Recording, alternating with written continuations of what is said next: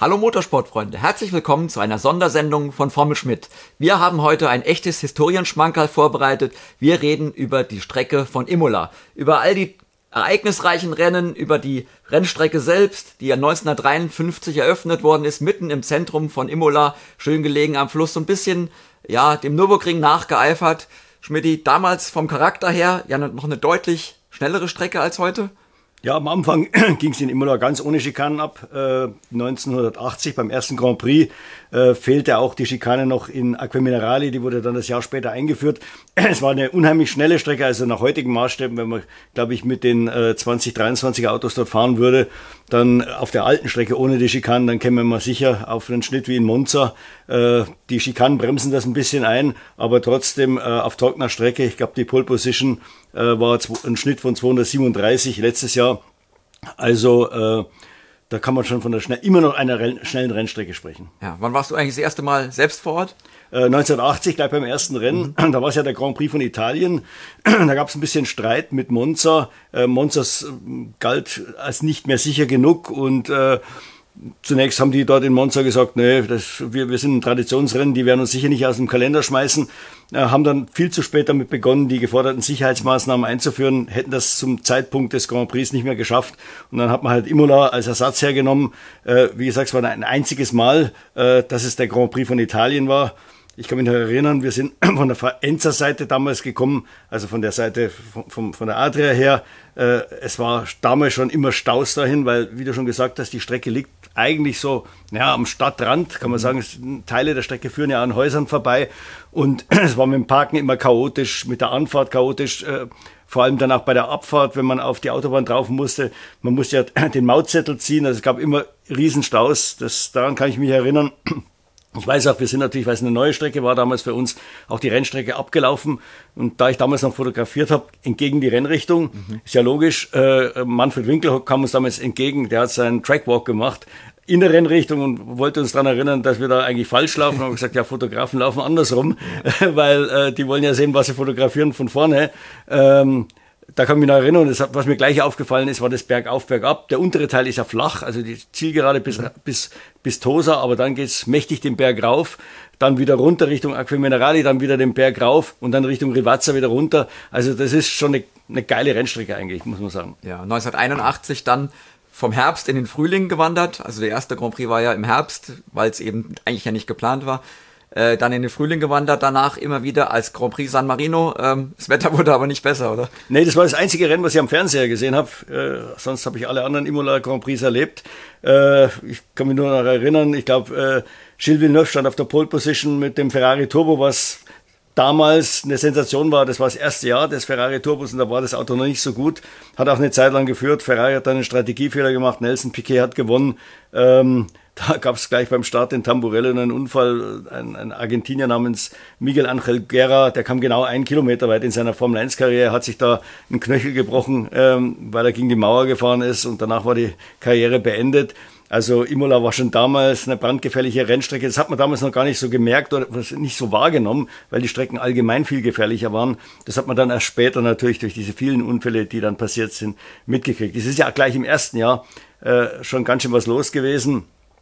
Ich kann mich erinnern, dass äh, äh, Gilles Villeneuve ist auf der, im Rennen, glaube ich, zweite Runde oder so, auf der mhm. Anfahrt Tosa, äh, der linke Hinterreifen geplatzt. Typisch Villeneuve, er hat natürlich gedacht, er, er kann das äh, irgendwie auskorrigieren. War natürlich unmöglich, da fährt man ungefähr 300 Stundenkilometer schnell, ist dann dort, wo Roland Ratzenberger später gestorben ist, in die Mauer gekracht, zurück ins Feld geschleudert worden. Ging alles gut, er, glaube ich, hatte nur eine Gehirnerschütterung, aber es war schon ein mörderischer Crash. Sein Teamkollege Jody Scheckter, der schon den Rücktritt erklärt hatte zum Ende des Jahres und ohnehin schon vorsichtig unterwegs war und sich nicht mehr verletzen wollte, hatte quasi die gleiche Szene im Training, auch ein Reifen geplatzt, auch da in die, an der gleichen Stelle in die Mauer gekracht.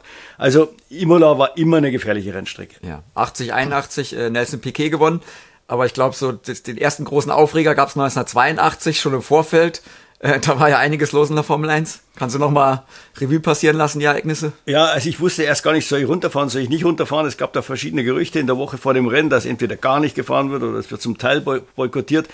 Die Engländer, der, der, der große Krieg der Formel 1 zwischen FIA und den, den Teams war eigentlich schon beendet.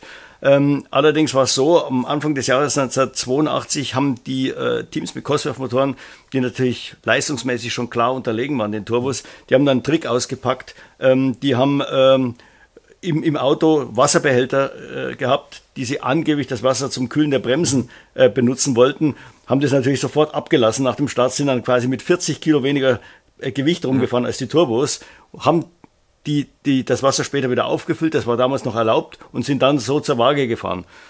Äh, nachdem das sich die großen Teams dann aufgeregt haben, also die Herstellerteams Renault und Ferrari, die hatten ja die Turbos, hat die FIA da einen Schlussstrich gezogen, hat gesagt, so, nach dem Rennen wird das Auto gewogen, wie es ins Ziel kommt. Damit war dieser Zauber vorbei. Den Engländern hat das natürlich nicht gepasst, weil das war ein riesen Nachteil für sie. Sie wollten ja diesen Turbo-Vorteil quasi durch die 40 Kilo, um die sie da betrogen hatten, ausgleichen. Äh, erst wollten sie gar nicht weiterfahren, dann haben sie gesagt, okay, wir müssen das ändern, aber das da, äh, braucht Zeit, ob man den Grand Prix nicht verschieben kann auf Juli, konnte der Veranstalter natürlich nicht.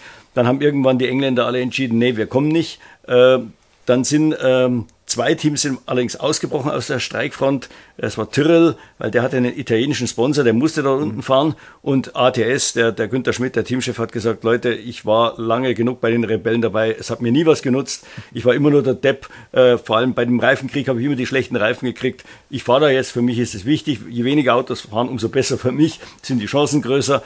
Und der ist auch da runtergefahren. Dann hat Bernie Ecclestone ähm, den Avon-Transporter äh, am Brenner äh, dem Auftrag gegeben, er soll am Brenner stehen bleiben, auf keinen Fall Reifen runterfahren, damit der Schmidt die Reifen nicht kriegt. Der war nämlich ein Avon-Kunde.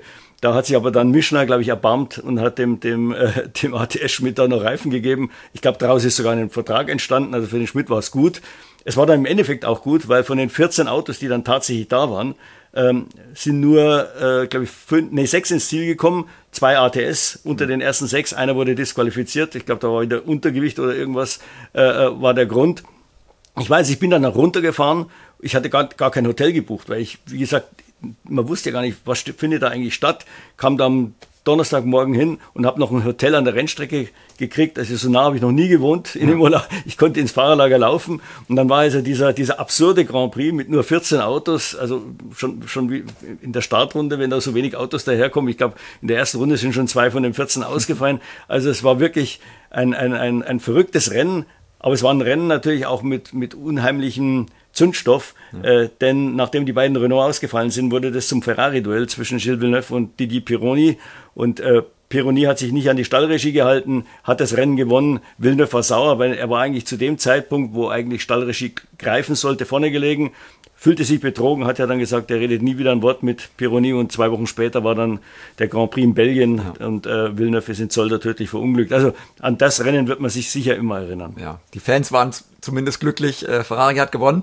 Im Jahr danach gleich der nächste Ferrari-Sieg äh, sah ja lange nicht danach aus. Nee, also ich meine, äh, Patrick Tombay war immer mit in der Spitzengruppe, aber äh, äh, der Brabham BMW war eigentlich das schnellere Auto und Patrese hat ihn dann auch überholt im Brabham BMW. Also ein Italiener führt im einem Grand Prix auf italienischem Boden und äh, der semmelt dann das Auto in Aqua Minerale raus in, die, in den Reifenstapel und es gab einen riesen Jubel auf den Tribünen. Also der eigene Landsmann schmeißt den Sieg weg, aber das war natürlich gleichzeitig äh, gleichbedeutend mit dem, mit dem Sieg für Ferrari und Ferrari zählt halt in Italien viel, viel mehr. Äh, Patrese hat sich dann sieben Jahre später an gleicher Stelle revanchiert, als er im Williams gewonnen hat. Das war damals ein bisschen ein Außenseiter-Sieg. Man hat eigentlich mit, mit allem gerechnet, also mit Senna vielleicht im McLaren, vielleicht mit dem Ferrari, aber nicht mit Williams.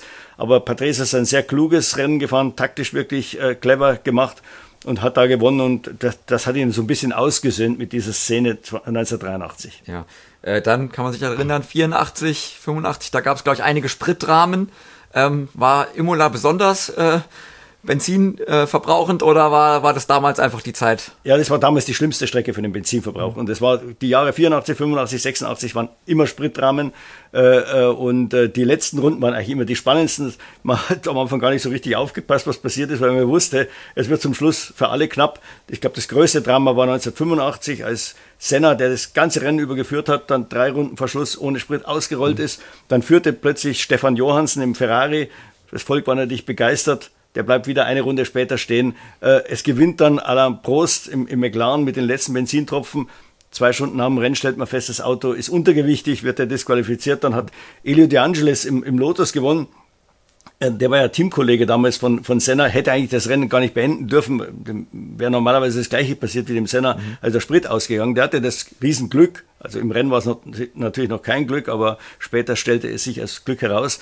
Da gab es ein Problem mit dem Turbolader, der konnte nicht vollen äh, Ladedruck fahren. Dadurch hat der Motor weniger verbraucht. Und nur deshalb ist er ins Ziel gekommen. Also wie gesagt, doppeltes Glück für De Angelis. Einmal die Disqualifikation äh, von Prost und zweitens, wie gesagt, das Problem mit dem Turbolader. Dadurch hat der, der Motor weniger verbraucht. Ja, also immer ereignisreiche Rennen, immer Drama bis zum Schluss. Äh, 87 dann fing so die Zeit an, äh, Tamborello, äh, äh, die Unfälle haben da begonnen. Äh, mit Nelson Piquet war, glaube ich, der erste. Ja, das war ein, äh, Unfall, äh, ein Unfall im Training.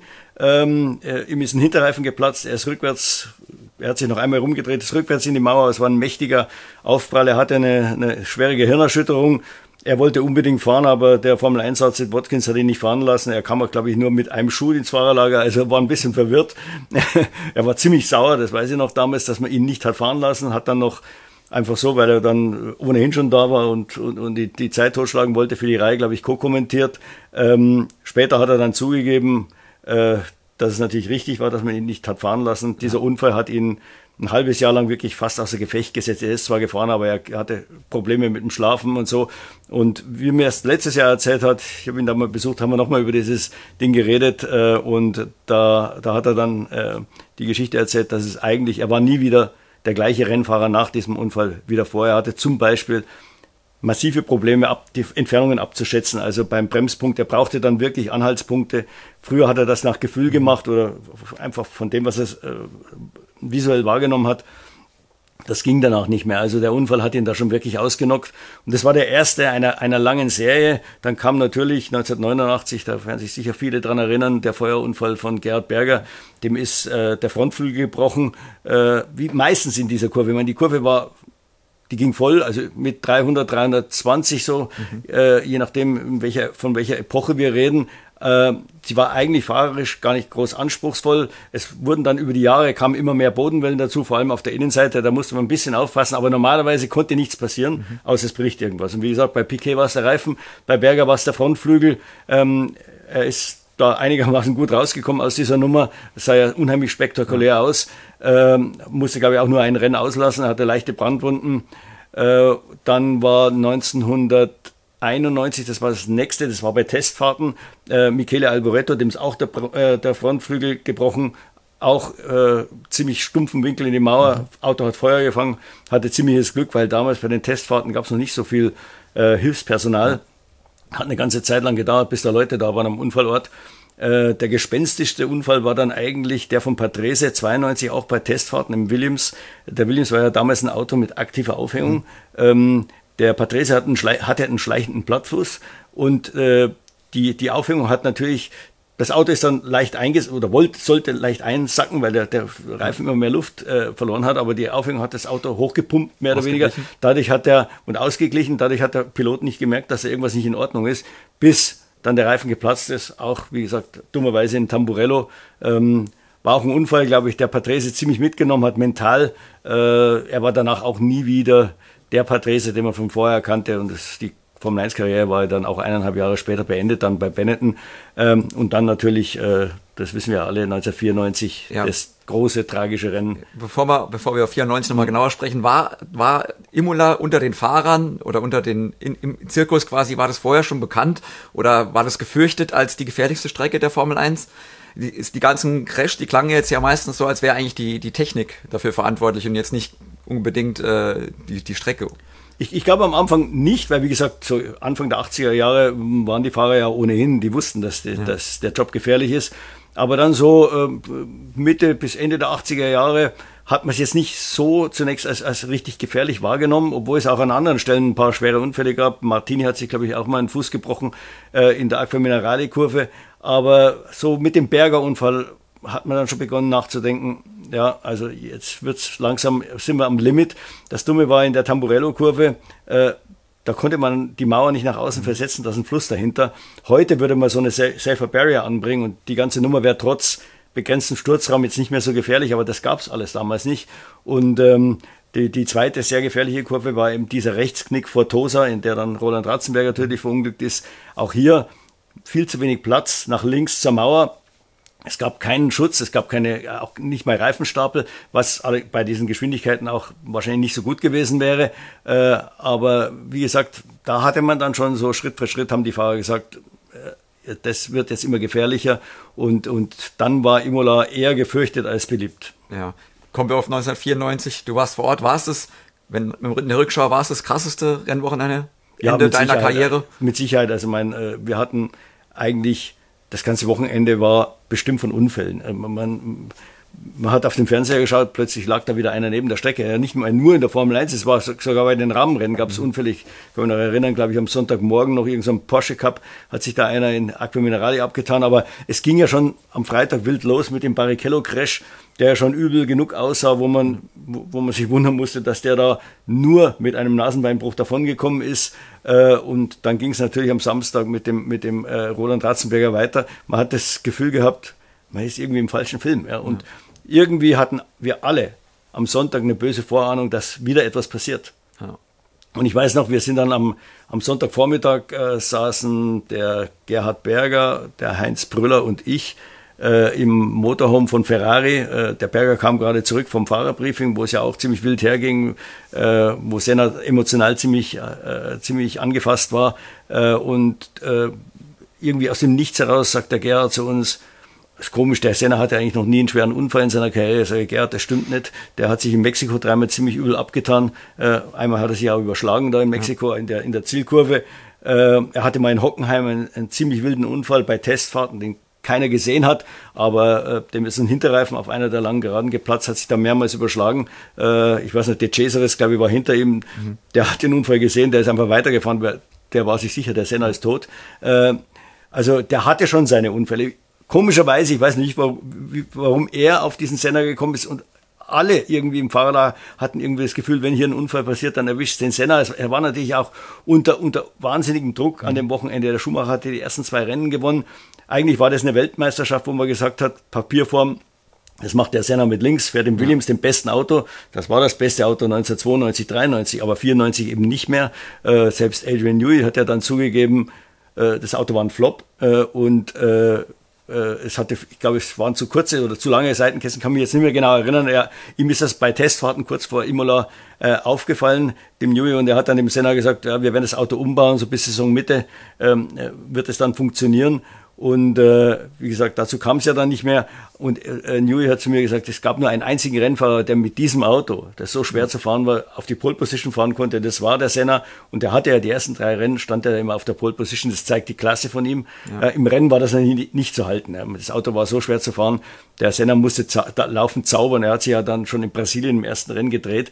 Und wie gesagt, er kam nach Imola mit null Punkten. Schumacher hatte die volle Punktzahl. Ja. Ähm, Senna stand wieder auf der Pole Position, aber er wusste ganz genau, im Rennen wird ihm Schumacher wieder folgen und so war es ja dann auch. Der saß ihm direkt hinten dran und äh, hätte er wahrscheinlich das Rennen auch wieder gewonnen.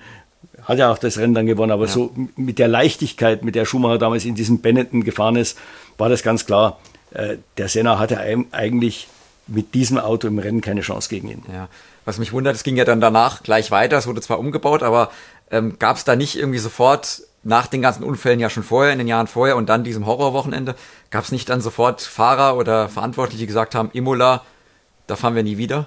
Nee, also es war eher, äh, als wir zu diesem ähm, San Marino-Wochenende gekommen sind, ähm, war es ja so, das war das erste Jahr wieder nach dem Verbot der aktiven Aufhängung der Traktionskontrolle in diesen ganzen elektronischen äh, Spielzeugen und die Autos waren damals generell sehr gefährlich geworden, egal auf welcher Rennstrecke, weil in den Jahren mit aktiver Aufhängung hat es sich natürlich bei den Aerodynamikern eingebürgert.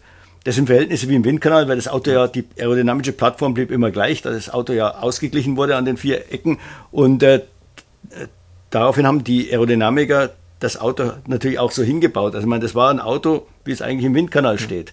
Ähm, jetzt plötzlich waren äh, wieder nur äh, normale Federn und Dämpfer erlaubt. Das Auto hat sich viel mehr bewegt. Das heißt, ähm, die Aerodynamik, äh, wurde, äh, das Auto wurde nicht mehr richtig oder optimal angeströmt. Die Aerodynamik, es hat alles nicht gepasst. Die Autos waren sehr giftig.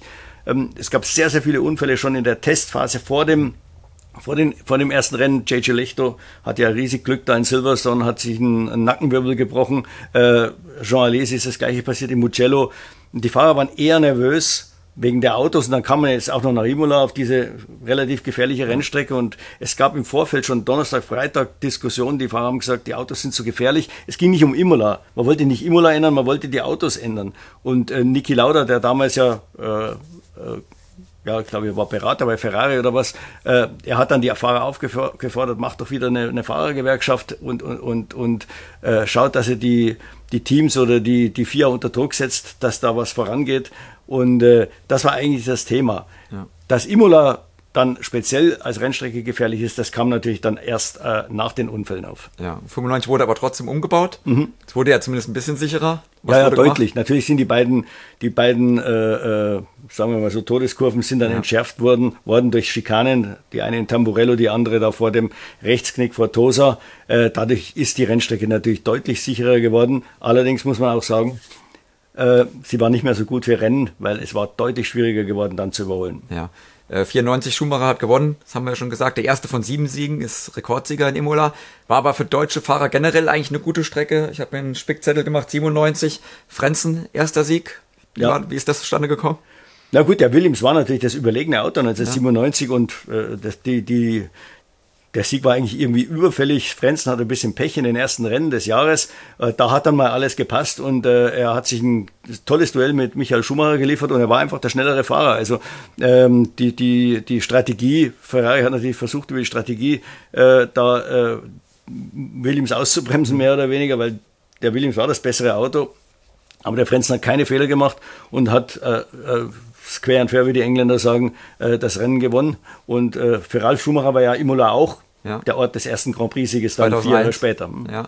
2001 mit BMW, mit Power BMW. damals, war es der Motor oder ja, war es das, das Auto das, oder der Fahrer? Na, in dem Fall war es sicher der Motor, weil äh, ich meine, das war das, Jahr, das erste Jahr, wo Ferrari richtig haushoch überlegen war. Ja. Und ähm, Imola war halt Stop, also lange geraden, Stop and Go, da musste man natürlich präzise fahren, aber da hat die BMW Power schon geholfen. Der, der, der, der Williams war nicht so ein tolles Auto, äh, hat ja auch dann im, im, im Verlauf des, des weiteren Jahres, äh, ich glaube, glaub, Montoya hat nochmal gewonnen, ein Rennen und das war's dann, ja. Ja, 2003 kann ich mich auch noch erinnern, äh, äh, emotionales Rennen, emotionales Ende vor allem. Ähm, die Mutter von Michael Schumacher oder von Michael und Ralf mhm. Schumacher war gestorben. Ähm, war das ein Thema auch im Fahrerlager vorher schon oder brach das dann erst hinterher so? Nee, man hat es erst, man, man hat es eigentlich erst am, am, am, Sonntagvormittag erfahren. Äh, die, die beiden mussten am Samstagabend relativ schnell weg. Das hat man gar nicht so richtig mitgekriegt. Mhm. Es gab ja auch keine, wie gesagt, kein Internet und nichts. Ja. Äh, und äh, die sind da, ich glaube, nach Köln geflogen ins Krankenhaus kam dann am, am, am Sonntagmorgen wieder und dann hat er sich schon rumgesprochen, äh, dass die Mutter gestorben war und äh, Jean Todt hat es ja auch äh, und, und, Frank Williams, äh, die haben es ihren Fahrern äh, freigestellt, ob sie fahren wollen oder nicht. Sie sind, sind dann auch gefahren, haben sich da auch noch ein, ziemlich heißes Duell auf der Rennstrecke geliefert. Und äh, bei der Siegerung war natürlich Trauerflor angesagt. Beide wurden, äh, wurden von, äh, muss, mussten nicht zur Pressekonferenz. Äh, die durften dann gleich nach der Siegerehrung weg. Also daran hat man sich sicher noch erinnert. Ja. ja. 2005, 2006 erinnere ich mich auch noch, äh, Schumacher gegen Alonso hieß das Duell. Heiße Duelle, äh, einmal für Schumacher ausgegangen, einmal für Alonso. Was erinnerst du dich? Ja, also ich meine, das war, waren wirklich zwei, äh, wie soll man sagen, äh, Fünf-Sterne-Rennen. Ja. Also absolut. Obwohl eigentlich gar nicht überholt wurde. Ja. Äh, in beiden Rennen nicht, aber allein das Duell, das ist im, im ersten, wie du schon gesagt hast, hat Alonso gewonnen. Ähm, Beide hatten unterschiedliche Strategien, egal, nach dem letzten Boxenstopp war, lag halt äh, Alonso vor Schumacher. Schumacher war ein bisschen schneller. Äh, das lag, eigentlich war der Ferrari das schlechtere Auto in dem Jahr, aber die hatten irgendwie 17 Tage davor äh, in Imola getestet äh, und auf der Rennstrecke waren sie ganz gut präpariert und äh, die letzten elf Runden waren wirklich sensationell. Der Schumacher hat links versucht, rechts versucht und der Alonso, obwohl er damals noch relativ jung war und, und bei weitem nicht die Erfahrung hatte wie Michael Schumacher. Der hat sein Auto immer perfekt äh, äh, positioniert vor den Kurven. Es war wirklich ein, ein, ein, ein, ein Duell höchster, höchster Qualität. Und das gleiche im Jahr darauf, andersrum. Da war es ein bisschen taktischer. Äh, Ferrari hat da ähm, Renault ein bisschen auf die, auf die Seife gestellt, äh, als Alonso hinten dran war an, an Schumacher. Äh, fuhr der absichtlich relativ langsam ein paar Runden und bei Renault hat man sich gedacht, naja, der kann nicht schneller. Ja. Als dann äh, Alonso zum, Alonso wollte einen Undercut machen, als der zum Boxenstopp abbog, fuhr der Schumacher plötzlich zwei Sekunden schneller, kam dann die Runde drauf und hat dadurch den Undercut ja. abgewehrt. Und dann ging es, wie gesagt, das Duell, das ging dann sogar, glaube ich, über 20 Runden andersrum. Es war wirklich, man, man hätte es austauschen können mit dem Jahr davor, bloß halt in anderen Farben, da war rot vor blau ja. dann und der, der Alonso hat alles versucht und ist, war manchmal halb neben ihm, aber ist einfach nicht vorbeigekommen. Also auch da, es ging, es war mehr oder weniger ein Fotofinish, die sind, glaube ich, so halb versetzt über die Ziellinie gefahren. Ja. Unglaubliches Rennen und es war leider dann auch das letzte Rennen auf ja. der alten Imola-Strecke. Ich wollte gerade fragen, dann 2007 lange, also 2007 bis äh, 2019 lange Pause. Ja. Was war der Grund dafür, dass das plötzlich nicht mehr gab? Ja, Geld oder Sicherheit? Das Geld, das Geld. die Sicherheit spielte, also die Rennstrecke war sicher genug. Da ging es nicht einfach ums Geld und äh, Italien hatte ja einen Grand Prix, also es war jetzt nicht unbedingt notwendig, äh, dass die einen zweiten haben mussten und es drängten ja immer mehr neue Länder äh, und neue Strecken in den, in den Kalender. Da war für Imola leider der, der Fall gegessen und eigentlich, wenn ich ehrlich bin, äh, habe ich gedacht, die, die Strecke sehen wir nie wieder. Die haben die dann zwar mal umgebaut nochmal. Mhm. Äh, wie gesagt, eins der Probleme war ja, dass die Rennen dann relativ zäh wurden, jetzt mit Ausnahme dieser beiden Duelle da, aber auch da wurde ja nicht überholt, mhm. eben weil es Überholen so schwer war, Strecke sehr eng, äh, die Geraden relativ kurz äh, und die beiden Schikanen, die man da eingeführt hatte in Tamburello und Fortosa, waren jetzt auch nicht unbedingt so gebaut, dass man da leicht überholen konnte. Und äh, man hat dann in Imola die beiden Schikanen vor Start und Ziel ausgebaut und dafür von Rivazza quasi bis Tamburello eine ewig lange Zielgerade mhm. gemacht, die jetzt so 1,2 Kilometer lang ist. Ist ein bisschen besser geworden, ist aber trotzdem immer noch schwierig. Und dann in diesem Corona-Jahr Corona 2020 äh, hat Imola dann die Chance ergriffen. Man wollte so ein bisschen Werbung für die Emilia Romagna machen. Ja. Das ist ja auch der offizielle Name des Grand Prix. Äh, da steckt ja auch das äh, Touristikbüro dahinter.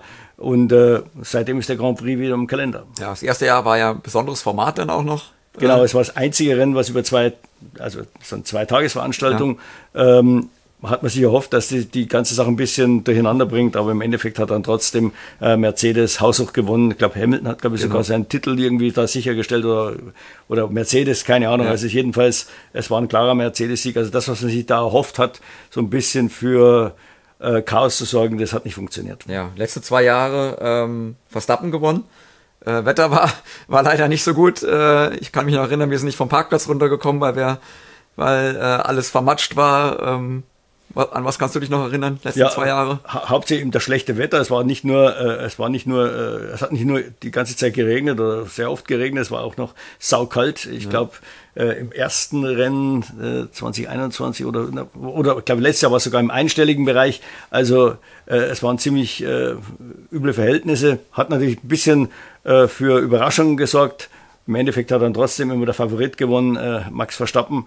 Aber ähm, es, es waren trotzdem, muss man sagen, schon unterhaltsame Rennen. Mein Leclerc hat ja dann versucht, den Verstappen noch einzuholen. Letztes Jahr hat sich dabei gedreht. Ja. Und äh, äh, auch im, im hinteren Feld, wie gesagt, letztes Jahr die beiden Aston Martin, die eigentlich gar nicht hätten die Punkte fahren dürfen, weil die waren, waren zu schlecht, ja. haben es dann aufgrund der Verhältnisse das Beste draus gemacht, dann trotzdem Punkte geholt. Ja, ich kann mich noch an den Crash erinnern, Bottas und ähm, Russell. Russell, genau, ja, ja. Äh, am Ende der Geraden. Genau. Äh, ziemlich heftig, ziemlich schnell. Ist äh, Imola immer noch eine, eine, eine, äh, eine gefährliche Strecke vielleicht oder gefährlicher als andere Strecken oder hat die so ein bisschen den Reiz verloren durch die vielen Umbaumaßnahmen? Nee, also sie ist sicher, also sie ist eine Rennstrecke, wo man sich das Auto ziemlich kaputt machen kann, weil ja. die Mauern stehen immer noch relativ nah dran und wie, wie, du schon erwähnt hast, es waren ja beides Totalschäden, der von Russell und äh, der Williams von Russell und der Mercedes von Bottas. Äh, Russell hatte das ja auch davor schon mal einen Unfall, dann hatte, glaube ich, Latifi äh, oben auf der Gerade ist in die Mauer, es sind einige im Training in die Mauer gesegelt.